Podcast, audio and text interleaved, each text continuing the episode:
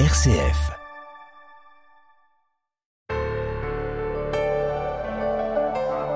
Les longues marques comme le chemin de Compostelle sont très à la mode aujourd'hui.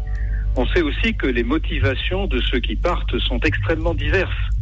Cela va des pèlerins au sens strict aux amoureux des sentiers de, de grande randonnée, en passant par les quêtes ésotériques les plus étranges. Mais pourquoi choisir ces chemins? Les marcheurs à qui on pose la question répondent souvent qu'ils ont une force spirituelle dont ils veulent bénéficier même si eux-mêmes ne sont pas croyants.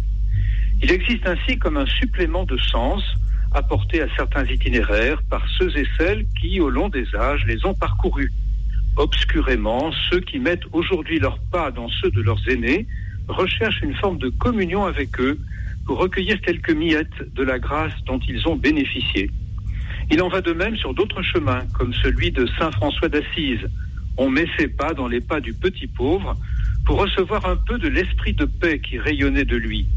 Depuis plus d'un demi-siècle, le dimanche entre Ascension et Pentecôte, des milliers de marcheurs parcourent les 28 kilomètres qui séparent Pérouse d'Assise pour la Marcha della Pace, la marche de la paix. Toute marche de pèlerinage est un raccourci de notre vie. Et comme nous marchons toujours vers un but, le pèlerinage nous rappelle que notre vie est en route, elle aussi, vers un objectif à atteindre.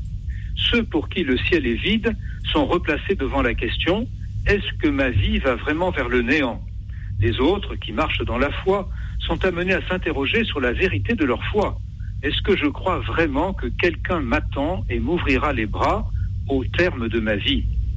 Un jeune homme parti en incroyant sur le chemin de Compostelle recevra la confirmation de la Pentecôte dans ma cathédrale. Ce jeune marcheur avait d'abord été surpris de constater la diversité des convictions des autres marcheurs. Puis il avait rencontré un autre jeune de son âge qui priait sur le chemin et qui participait à la messe chaque fois que c'était possible. Il s'est dit alors que le sens qu'il cherchait était peut-être là et il s'est mis à prier lui aussi.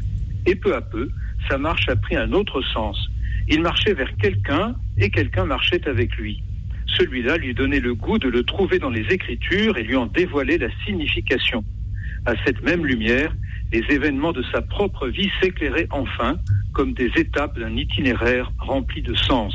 Et celui qui lui parlait en chemin rompait pour lui le pain et lui donnait le goût de faire halte pour ce partage. C'est ainsi que la marche des pèlerins d'Emmaüs est le modèle de tout pèlerinage. La vie, écrit saint Augustin, marchait avec eux, mais elle n'était pas encore entrée dans leur cœur.